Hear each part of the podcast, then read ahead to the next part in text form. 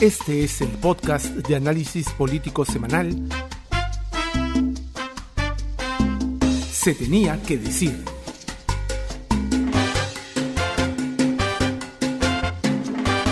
Con Paco Pérez García.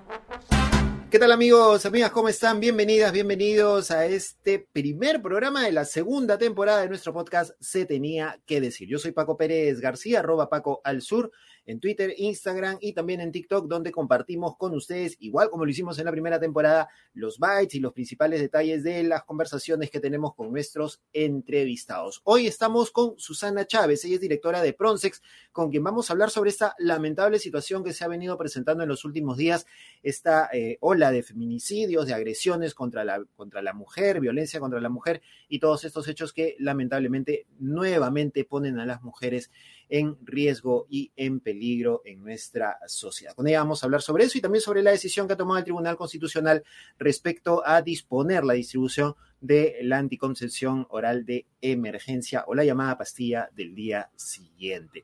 Ya saben que pueden colaborar con nosotros, así como lo han hecho durante la primera temporada, a través de nuestras cuentas en Yape y en Plin al 993-898-570. Quienes nos ven por YouTube, ahí tienen en pantalla los códigos para que puedan colaborar con nosotros o pueden afiliarse, pueden eh, inscribirse, suscribirse a nuestro Patreon en www.patreon.com slash espacio libre 1. Ahí está también en YouTube la dirección aquí aparece abajo en su pantallita para que ustedes puedan suscribirse y tener también acceso inmediato a las informaciones y los detalles, los podcasts, todos los programas que también venimos realizando conjuntamente Espacio Libre con Paquimedia Comunicaciones.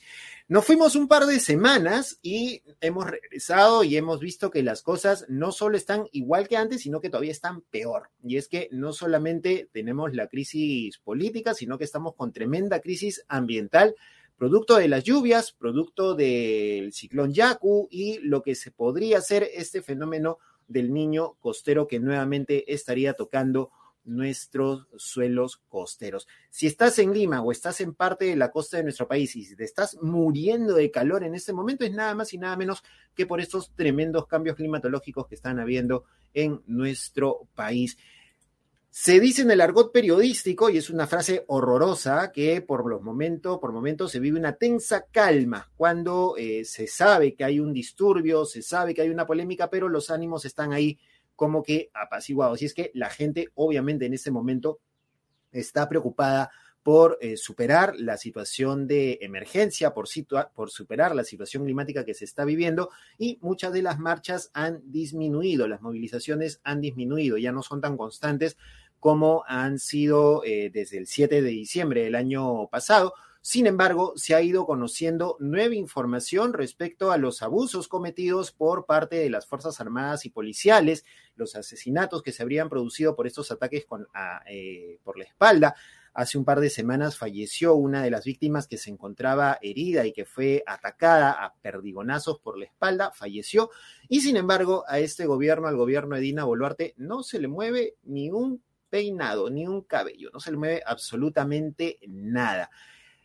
Aparecen más videos, aparecen audios respecto también a la situación legal de la señora Dina Boluarte. El español está hablando cosas con relación al tema de Pedro Castillo, pero Henry Chimabucuro, quien es indicado como uno de los principales aportantes y financistas tanto de la campaña de Pedro Castillo como la campaña a la cual también pertenecía la señora Dina Boluarte, y que incluso ha confesado, ha, brindado declaraciones, entrevistas en donde ha pagado eh, gastos de hotel, lavados de ropa, bocaditos, la torta de cumpleaños de la señora Boluarte, etcétera, etcétera. Todo está siendo, según ha dicho Chimabucuro, registrado por la fiscalía. Y es que estos aportes, como se sabe, no están inscritos ante la OMPE, entonces se consideran aportes, entre comillas, ilegales o por lo menos no eh, reportados. Y la señora Dina Boluarte tiene mucho que explicar respecto a este tema. Recordemos que por menos se le caía encima Castillo, se le caía encima Vizcarra, etcétera, etcétera. Entonces hay que tener mucha eh, atención respecto a estas denuncias. Dicen, no, pero es plata que Chimabucuro ponía de su bolsillo. Sí, pero no está reportado ese dinero. Sí, pero no es lo mismo que el lavado de activos de Keiko. Sí, no es lo mismo, pero hay un tema de ilegalidad o por lo menos de alguna falta administrativa que tiene que ser vista y considerada.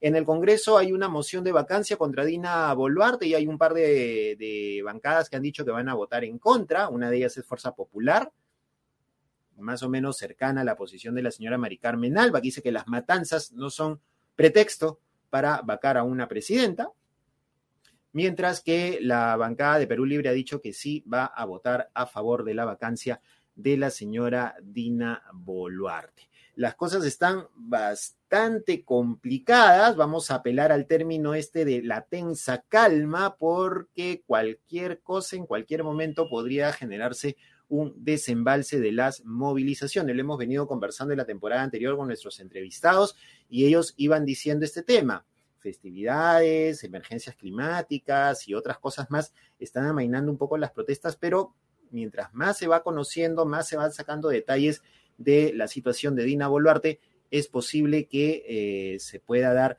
una salida no necesariamente dialogada, porque el Congreso también ha enterrado el adelanto de elecciones, están haciendo lo que se les da la gana en el Congreso y esto gracias al tremendo desequilibrio de poderes que generó el Tribunal Constitucional con varias de sus decisiones.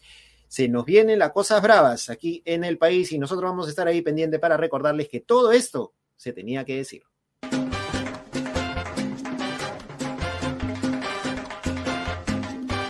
Y bien, continuamos aquí en nuestro podcast Se tenía que decir y estamos en nuestra sección Los Bytes. En, esta, en este segmento nosotros presentamos fragmentos de audio, fragmentos de video, imágenes, detalles que van saliendo durante la semana, que marcan tendencia y se los vamos contando y les vamos explicando por qué definitivamente son de eh, interés periodístico y eh, también marcan una pauta respecto a la agenda que venimos manejando.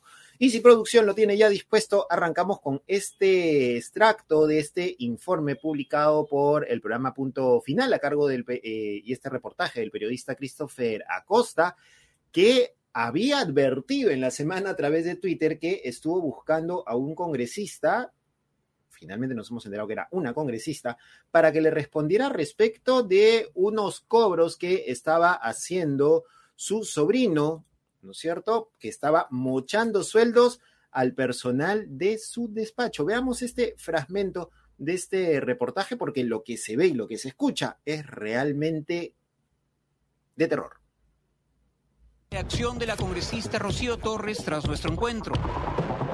Lo que hace con sus teléfonos inmediatamente después de nuestras preguntas es igual de comprometedor está buscando. ingresa a su WhatsApp, digita el nombre de su sobrino. Y ubicado el chat, borra todo el historial de conversación con él. ¡No! Eso no se puede hacer. No.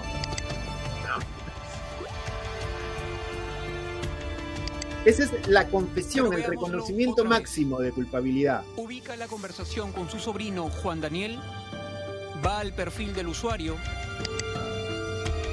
y elige la opción vaciar chat, eliminando así todas sus conversaciones. Borrón y cuenta nueva habría pensado la congresista Borrachat, sin saber que cada uno de sus movimientos era registrado con precisión por nuestro camarógrafo profesional.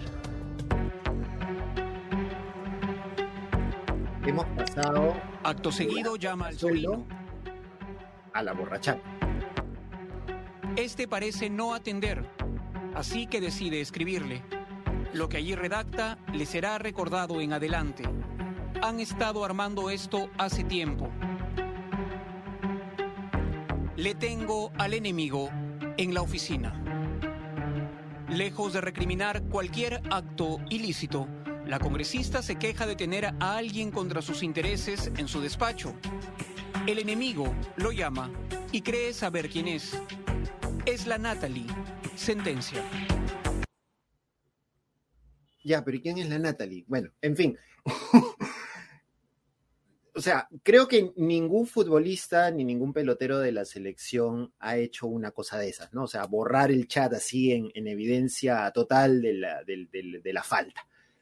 Y ya bueno, hablando en serio, hemos pasado de la congresista Mochasueldo a la congresista Borrachat, ¿no? Y es que eh, este tema, este reportaje, denuncia a la congresista Rocío Torres, miembro de Alianza para el Progreso, la bancada de don César Acuña, que eh, su sobrino, Juan Daniel Pérez Guerra, estuvo cobrándole cupo a sus trabajadores en el Congreso. Es decir, la misma modalidad de la congresista Mochasueldo, pero en esta vez a través de un intermediario. Es decir, te consigo chamba, ¿no es cierto? Y los sueldos en el Congreso, el más bajo está en 2.500 para un eh, técnico, ¿no es cierto? Que con formación secundaria, el más bajo es 2.500 y el más top, top de como asesor podría estar ganando hasta 7, 8 o 9 mil soles, ¿no? Entonces, más o menos van marcando cuál es la diferencia. Con que le saques 10%, 15% a cada uno, es un monto interesante los que va obteniendo el congresista o la congresista que decide utilizar esta mala manía, esta mala arte de cobrar cupo o mochar sueldo como parte de la comisión por haberte conseguido el trabajo, ¿no? Obviamente.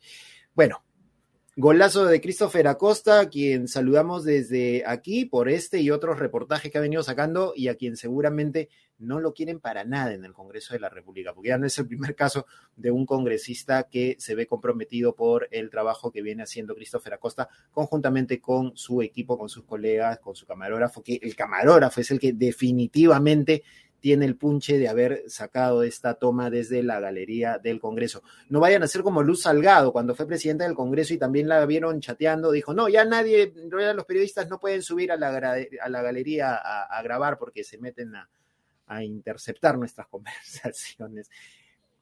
De locos realmente. Bueno, vamos con el segundo, el segundo byte, este segundo video que tiene que ver con lo que veníamos hablando hace un instante, la situación climática en nuestro país.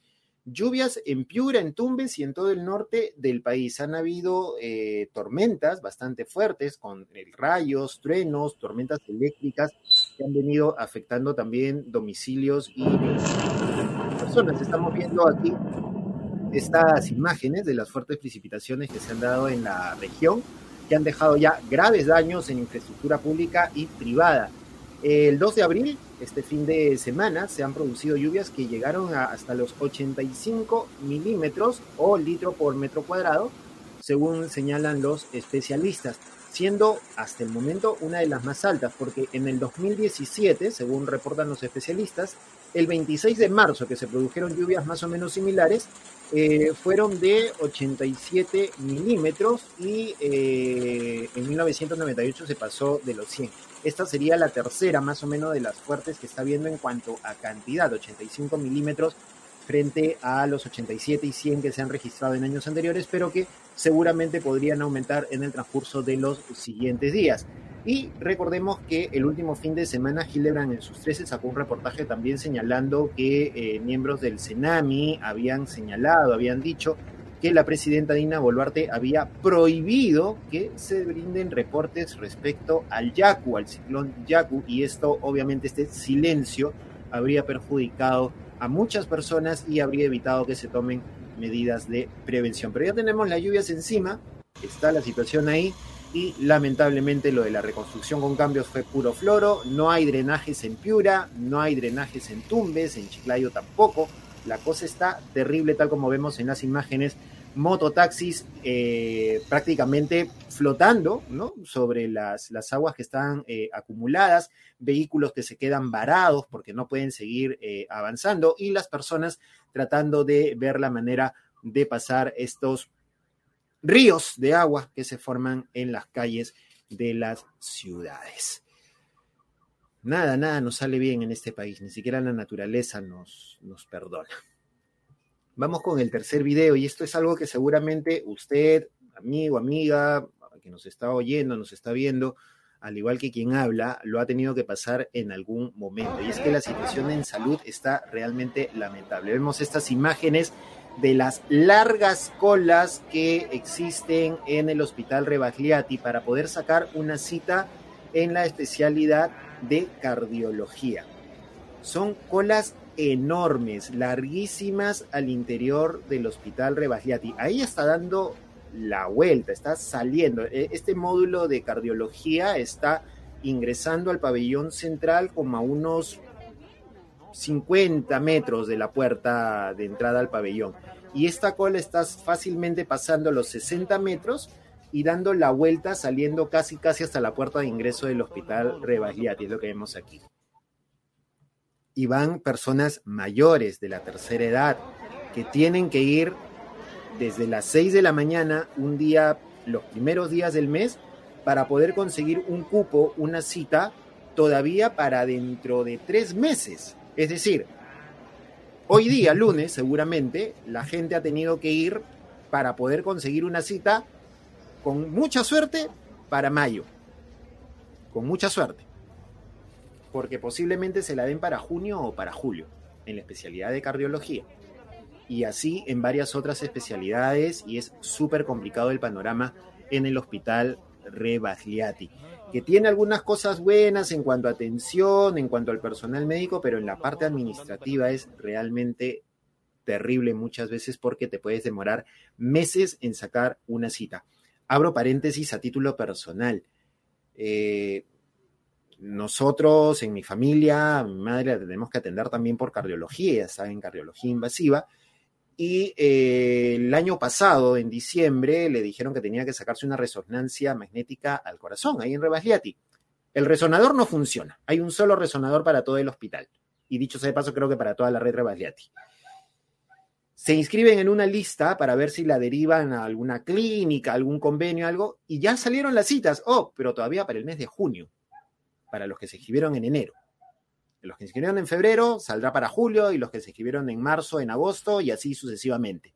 Y si en medio de eso el paciente fallece, pues bueno, un costo menos para el seguro, seguramente, un costo menos para el salud.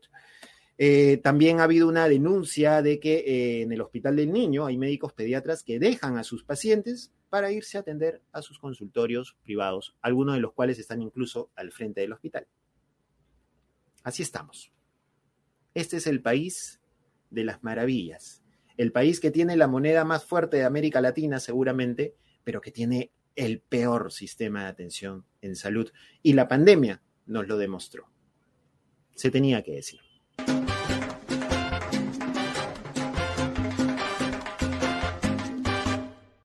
Y bien, continuamos aquí en nuestro podcast. Se tenía que decir, estamos ya en esta oportunidad con Susana Chávez, ella es directora de Pronsex, a quien le damos la más cordial bienvenida. Susana, ¿qué tal? ¿Cómo estás? Bienvenida a nuestro, a nuestro podcast. ¿Qué tal? ¿Cómo estás, Paco? Y de verdad muy contenta en donde se tenía que decir.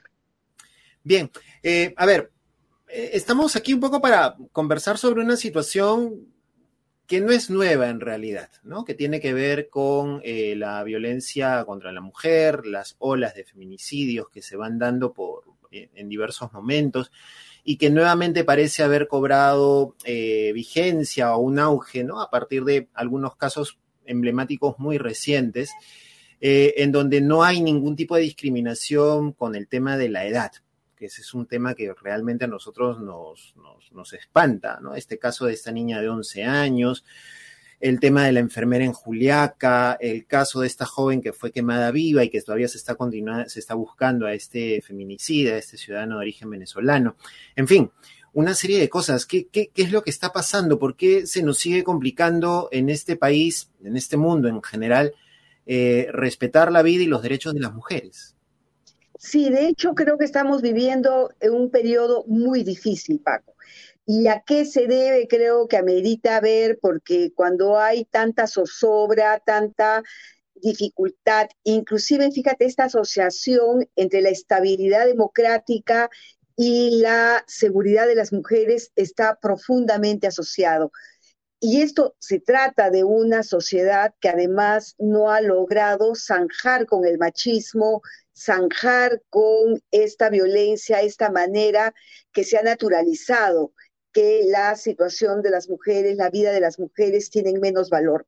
A pesar que tampoco podemos negar, y eso yo siempre trato de insistir, que también hemos avanzado muchísimo. O sea, las mujeres en los últimos 50 años han tenido cambios sustantivos, hemos tenido cambios sustantivos en nuestra vida pero eh, lo que no podemos negar es que estamos viviendo en este momento una gran crisis. Y una gran crisis creo que debería significar un llamado qué cosa nos está ocurriendo y un llamado mucho más amplio que tan solo aquellas personas que estamos interesadas en la eh, vida y en los derechos de las mujeres. De acuerdo. Y, y hay también, a, propósito de esta estabilidad democrática, esta estabilidad jurídica de la cual hablabas, hay como que una desatención o por lo menos un debilitamiento en las instituciones para tratar el tema de la violencia contra la mujer. ¿no? Lo que ha dicho la viceministra hace unos días, decir que la línea 100, una llamada no te va a salvar la vida, es simplemente una forma de desmerecer por completo cualquier sistema de prevención y de alerta que pueda haber en el país, ¿no? Sí, yo creo que han sido frases muy tristes y lamentables y eso creo que hay que ser muy tajante con esto, como lo hemos, eh, lo hemos sido con otras ministras. Y además, eh, lo que da cuenta, pues, que eh, ya el papel no es suficiente para enfrentar la violencia. La amenaza de la penalidad, inclusive haber incrementado las penas a 18, 25, 35 años ya no, no, no es suficiente. En realidad, nunca ha sido suficiente. Ha sido la manera sencilla y fácil que hemos encontrado como sociedad para aparentemente sentirnos protegidos, protegidas.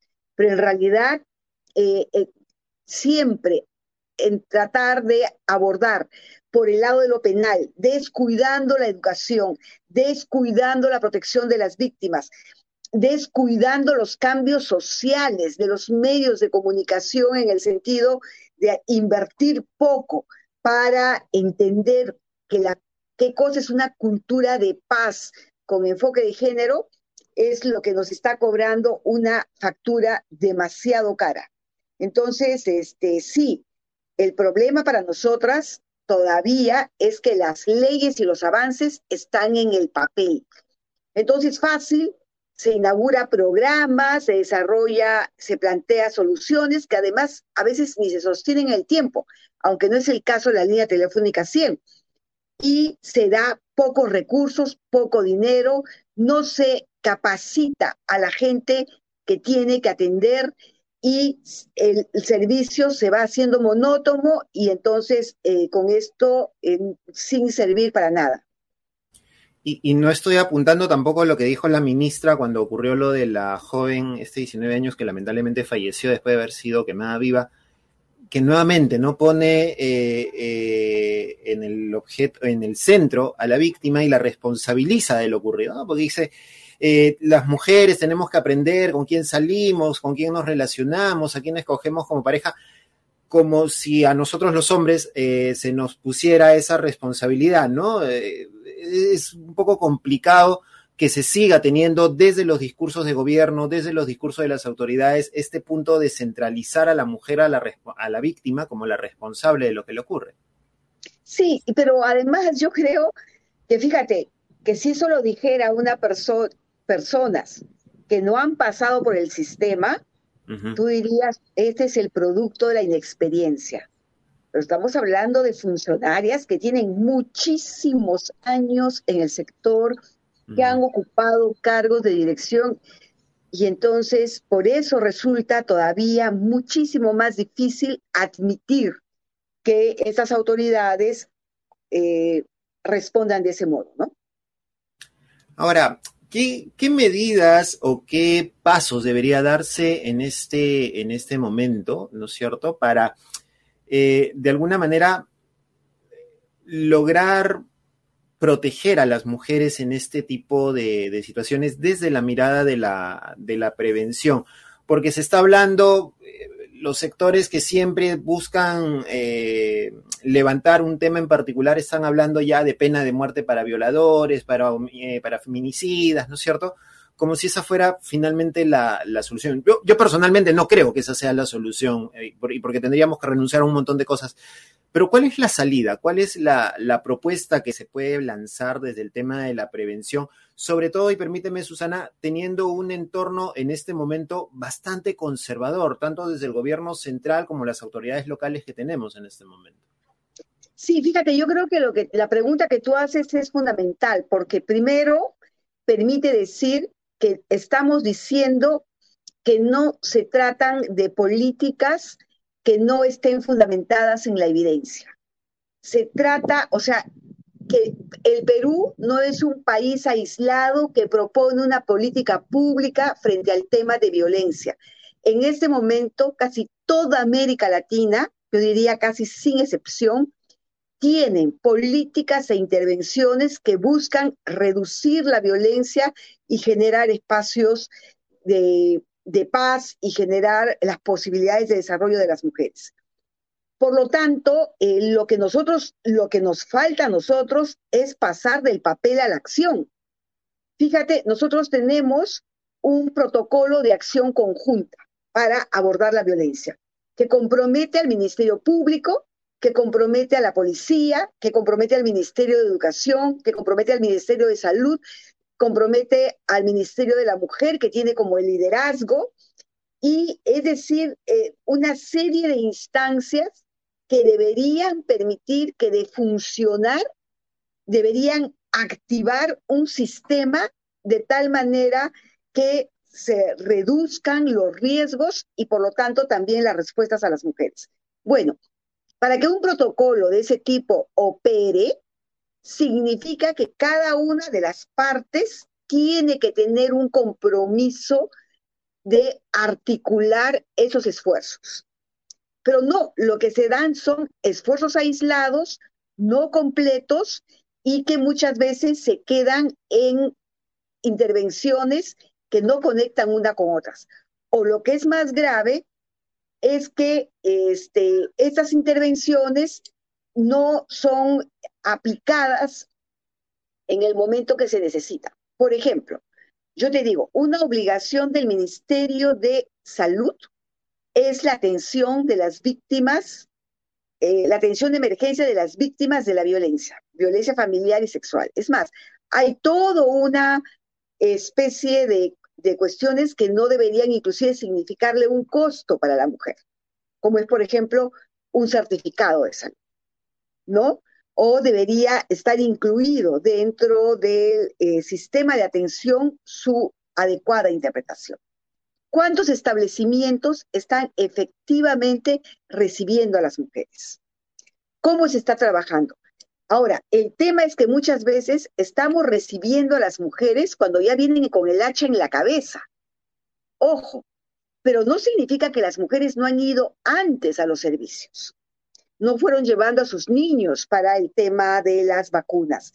No habrán, y han ido ellas para el tema de métodos anticonceptivos. Bueno, lo que tiene que haber es un espacio activo para que las mujeres puedan hablar del el tema de violencia. Y en los escritorios de atención deberían haber un espacio que diga, acá la violencia no se permite y acá usted puede pedir apoyo. Entonces, es una manera de conectarla al sistema en el tema preventivo. Pero nada de eso se produce a pesar que, fíjate, podría hacerse un proceso muy fluido. ¿Qué pasa en las escuelas? También, por ejemplo, el tema de la educación sexual, que es fundamental para erradicar los estereotipos y por ende la violencia. Y es el que se pone en serias cuestiones que eh, hasta ahora, inclusive hay un plan nacional de educación sexual aprobado que no se implementa. Entonces, cuando decimos qué recursos tenemos, fíjate, tenemos una serie de recursos legales, normativos, tenemos leyes, tenemos inclusive todo este tema de la celeridad, mandatos de celeridad en la atención, pero no se cumple.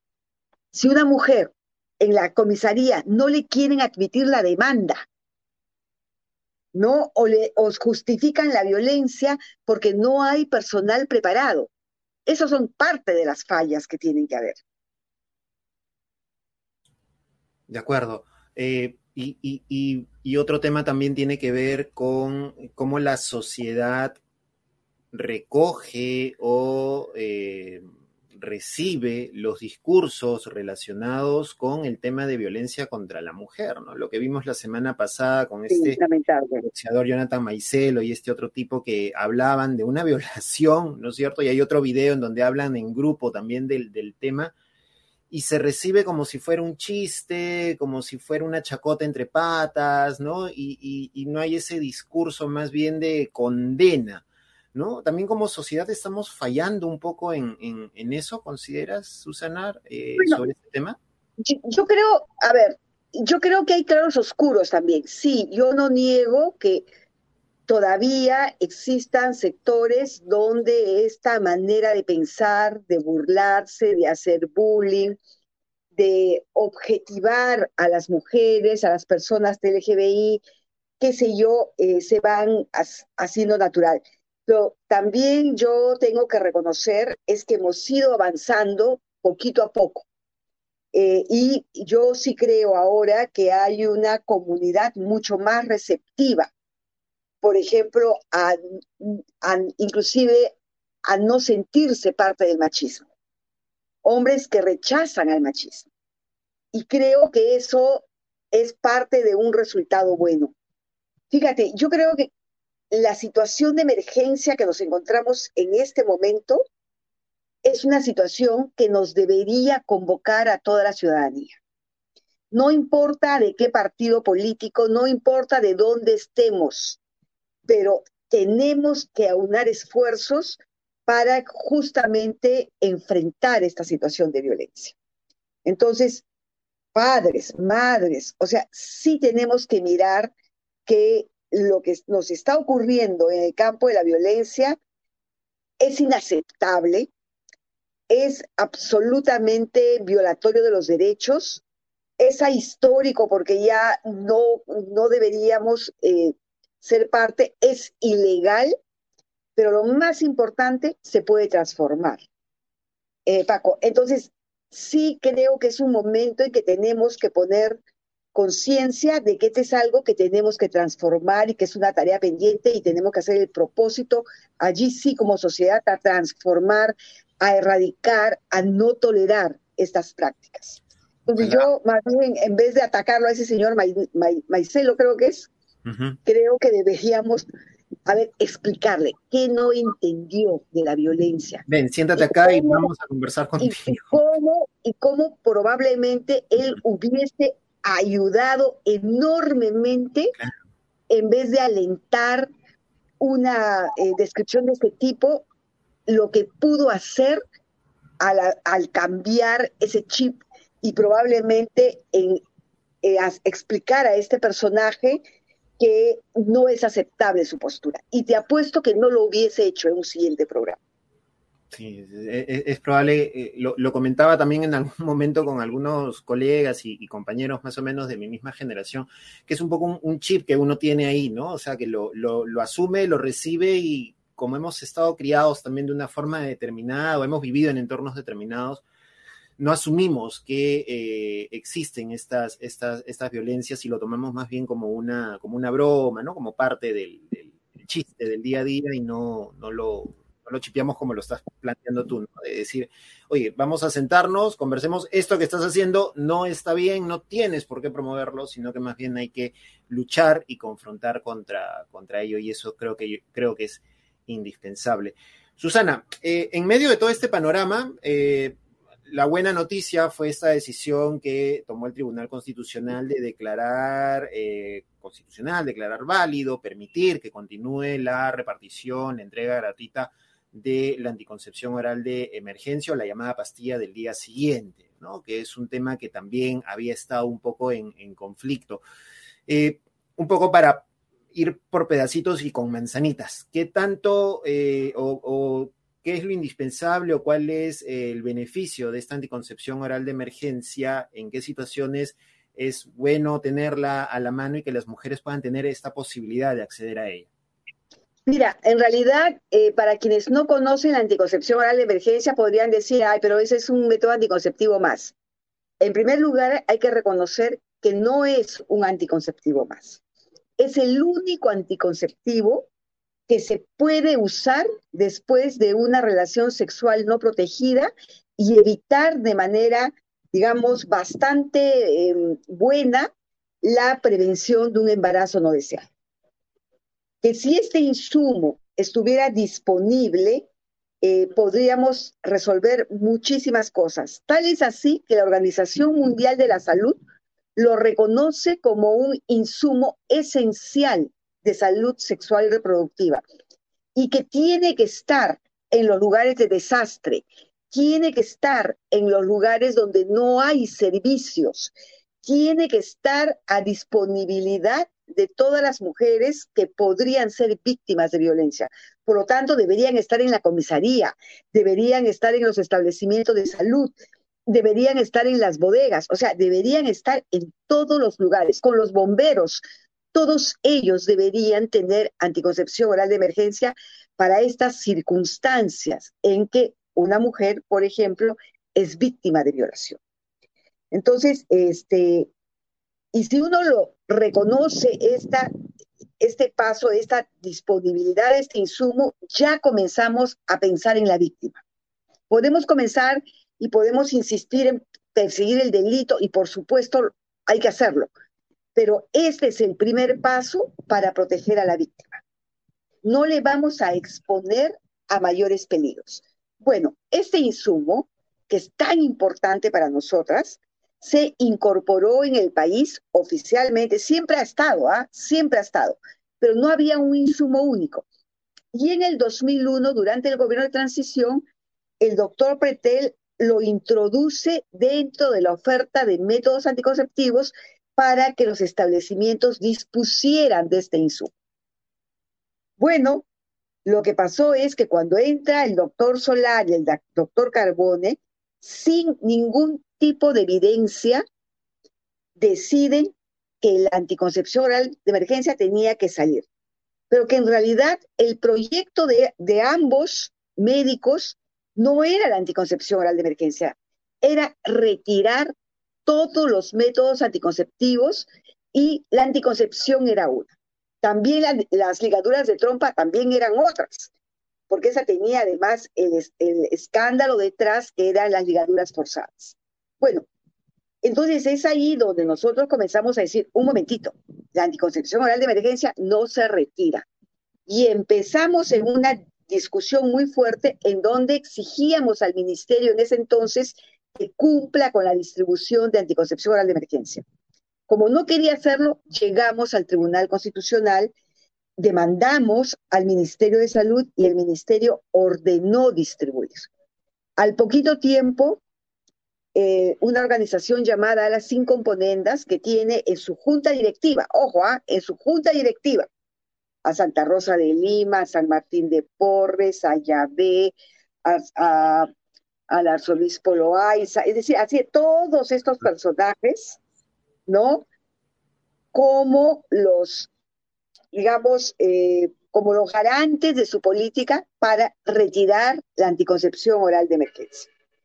Y inicia un proceso judicial y el Poder Judicial admite esa demanda, esta demanda llega al Poder Judicial y deciden revertir la, el mandato anterior y dicen, bueno, este, como no estamos muy seguros que la OE efectivamente sea abortiva, vamos a prohibir su distribución en los establecimientos de salud.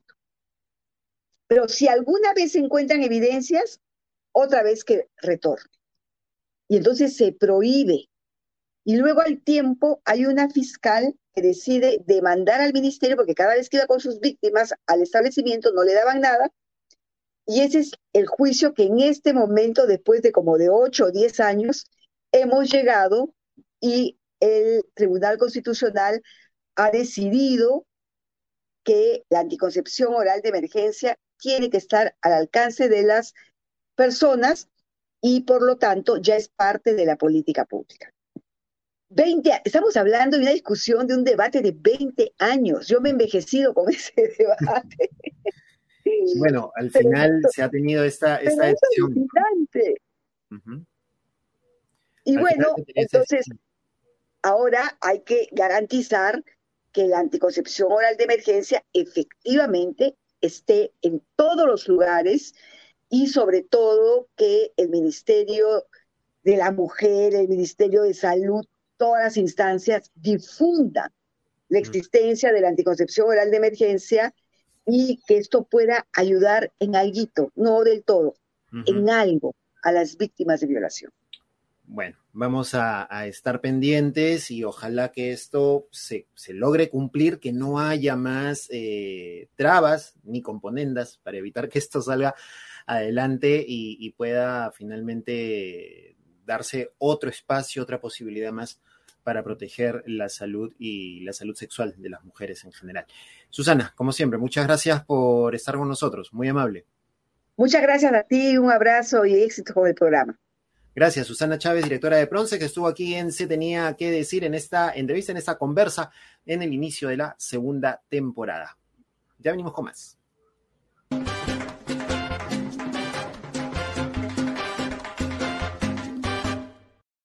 Pese a todo positivo, como ya lo hemos venido diciendo desde la primera vez que sacamos este podcast, a pesar de las noticias, a pesar de la negatividad que puedan haber en algunas informaciones, siempre tratamos de sacar la pepa positiva, el aspecto positivo de las noticias que pueden venir de otros ámbitos, no necesariamente de la política y de la economía, sino que pueden venir de la música, del deporte, de las artes, en fin. Y en esta oportunidad, en esta edición de Se tenía que decir, la noticia positiva viene de la mano del grupo 5, y es que el fin de semana, si han estado viendo las redes sociales, han estado viendo TikTok y han estado viendo las plataformas digitales, habrán visto el conciertazo que se ha metido el Grupo 5 este último fin de semana. Ahí vemos algunas imágenes que recogemos de las plataformas de TikTok y no, no es un concierto del medio tiempo en el Super Bowl, ni es un concierto en el Madison Square Garden, no, es un concierto en el estadio de San Marcos con tecnología de punta, con tremendas pantallas, que creo que desde la Avenida Venezuela podía ver, no mentira, pero se podía ver muy bien la presentación del grupo 5 liderado en este momento por Cristian Yaipen. Este espectáculo que ha tenido dos fechas ha sido a estadio lleno. Colmaron las entradas, vendieron las entradas en su totalidad, hicieron lo que se llama en el espectáculo de la música el sold out en las dos fechas y han puesto a bailar a toda la gente que llegó al estadio de San Marcos. No solamente la calidad de la música del Grupo 5, que es, es muy buena, sino la calidad del espectáculo, la puesta en escena, el juego de luces, las pantallas, el escenario tan grande que se ha, que se ha visto y la facilidad de poder llenar un estadio, porque el estadio de San Marcos tampoco es poca, poca cosa. Eh, lo interesante de esto es que la música cumbia está nuevamente, la cumbia peruana está nuevamente eh, reflotando, está rompiendo todos los esquemas y demostrando que se puede hacer una muy buena producción musical y artística en el país, con todo lo que esto conlleva y con todas las características que debe tener un espectáculo que puede colocarse en cualquier parte del mundo. Palmas y éxitos entonces para Cristian Yaipen y el grupo 5 o el grupo 5. Éxitos para ellos. Se tenía que decir.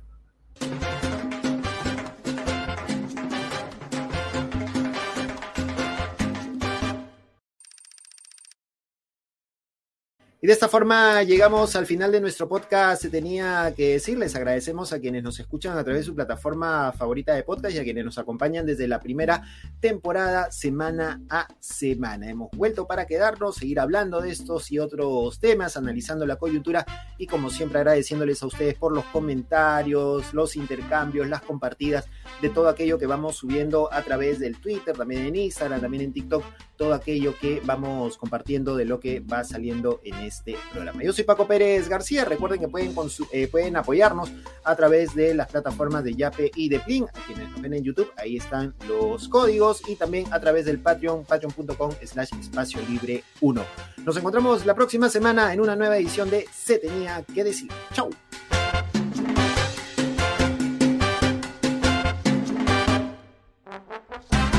Hasta aquí el podcast de análisis político semanal Se tenía que decir una producción de Paquimedia Comunicaciones y Espacio Libre. Puedes escuchar todos nuestros episodios en Spotify y YouTube.